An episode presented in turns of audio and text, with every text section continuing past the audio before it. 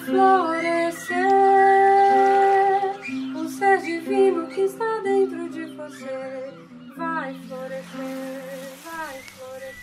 Hola a todos, espero que estén muy, pero muy bien. Hoy les traigo un tema que tiene que ver con estar presentes en nuestras relaciones. Son muchas las personas que me han contactado o me han escrito contándome de que no se sienten escuchadas por sus parejas, por sus hijos, por sus compañeros de trabajo, en fin. Y, y bueno, ¿cuántas veces nos ha pasado, no? A todos nosotros que tenemos que volver a contar una y otra vez eh, historias que ya hemos contado o realmente sucede de que tenemos una conversación y notamos que la persona que nos está escuchando parece escucharnos, pero en realidad nos dejó la cara puesta y esa persona no está ahí. Lo podemos notar por lo que es nuestra mirada, también porque nuestra presencia hace que nos volvamos más sutiles para esas cosas, ¿no? De, de poder realmente constatar que la otra persona está conectada y que está escuchando lo que le estoy diciendo o no, ¿sí? Bueno, esto hoy en día es un gran tema, el nivel de distracción que todos estamos atravesando hoy con lo que es el abuso de la tecnología, las redes sociales, nuestros trabajos, nuestras agendas. Todo eso nos hace entrar en una vorágine que nos va convirtiendo en personas que tenemos la tendencia a distraernos y por ende a no estar presentes. ¿Por qué? Porque siempre está esa parte de nuestra mente enfocada o distraída con cuestiones que no están pasando en este preciso momento. Tenemos la tendencia a estar pendientes de temas, situaciones, mensajes, llamadas, y eso ocupa un lugar en nuestra mente, que luego nos acompaña a todos lados y a lo mejor nos encontramos a tomar un café con un amigo, a tomar unos mates, aquí en, en Uruguay que se toma mate. Y, a la hora de compartir, nuestra cabeza está en todos nuestros asuntos pendientes y realmente no estamos presentes, ¿no? Entonces yo los invito con, con este audio a que puedan desarrollar una actitud meditativa en cada encuentro con el otro o con la otra persona. Una actitud meditativa implica que trate de llevar toda mi atención a lo que está sucediendo en ese preciso momento donde me estoy relacionando. Esto, con la práctica, va a significar un cambio muy profundo en nuestra mente. Como si estuviéramos meditando. La meditación ralentiza nuestra mente, la vuelve más aguda, podemos tener la capacidad de desarrollar más presencia, por ende tenemos la capacidad de estar más atento a los detalles incluso. Entonces, llegados hasta este punto, podríamos decir que hay dos estados mentales o dos formas de relacionarnos en cada encuentro serían más que nada estados mentales. Por un lado, cuando nos relacionamos podemos estar desde lo que puede ser nuestra periferia, las capas más ligeras de nuestra conciencia, lo que se conoce también como nuestro ego. Y desde ese estado lo que estamos haciendo es emitiendo juicios acerca de lo que la otra persona nos está contando. También lo que hacemos es estar en una posición reactiva. Muchas veces estamos pensando qué le vamos a responder en lugar de estar escuchando sin juicio. Otra de las características de estar desde esta mente ego, desde esta liviandad o esta periferia, es que sentimos que no conectamos realmente con la persona. Y por otro lado, podríamos estar viviendo los encuentros desde lo que es un estado de presencia, un estado del ser, una conciencia aquí y ahora. Estar presentes nos traslada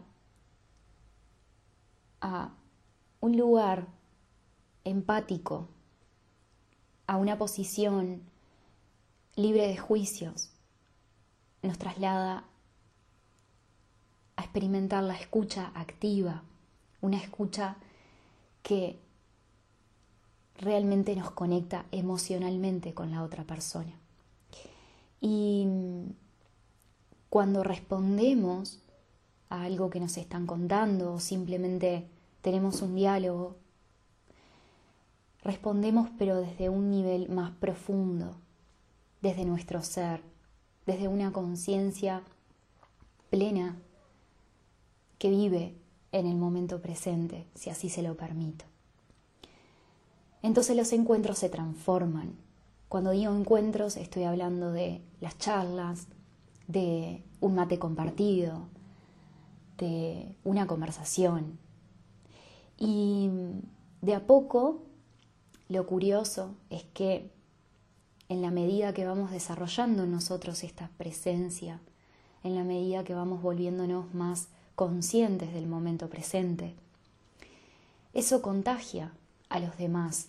Hay algo en, en nosotros que hace que la otra persona también entre en un nivel de conciencia presente cuando interactúa con nosotros. No sé si a ustedes les habrá pasado de conocer a alguien que realmente es una persona que esté, está presente y por momentos, cuando te conectás con esta persona, te la encontrás por ahí, tenés una charla, notas que la mirada suele ser muy profunda y muchas veces hasta nos llegamos a sentir cohibidos o invadidos por la mirada de esa persona. En realidad nosotros experimentamos la presencia porque la otra persona hace que con su presencia yo pueda conectar a un nivel más profundo. Al principio a lo mejor, como les contaba, puede ser que experimente o me sienta intimidado, pero luego nos vamos a dar cuenta que podemos tener una conversación más profunda y más fluida desde un estado de presencia.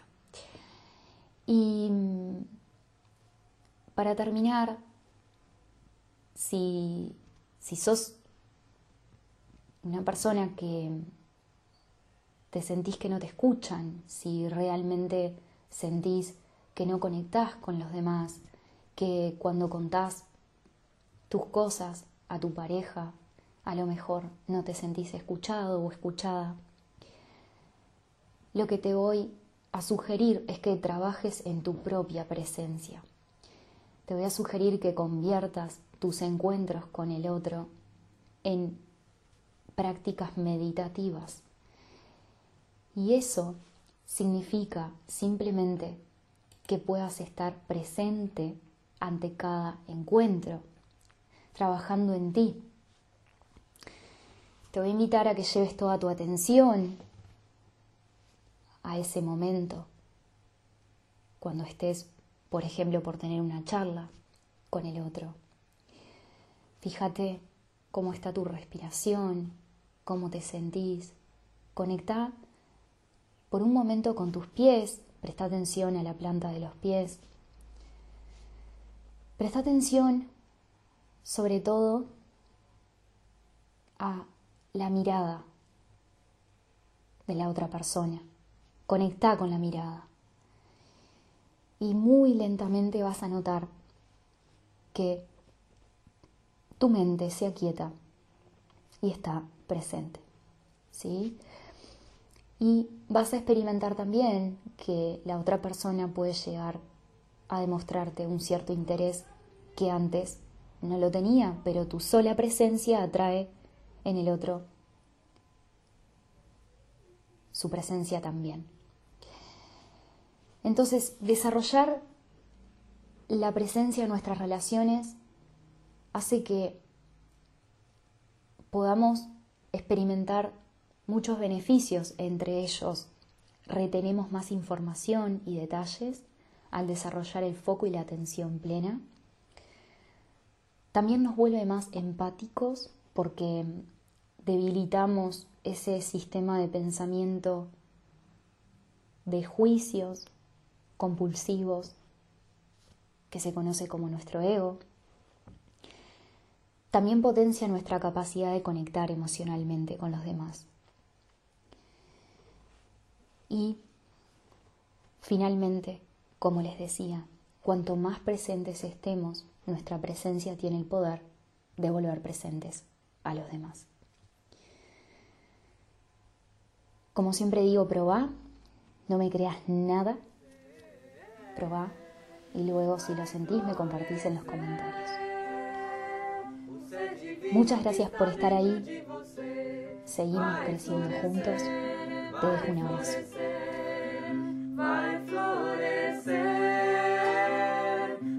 divino que está dentro de você vai florescer, vai florescer.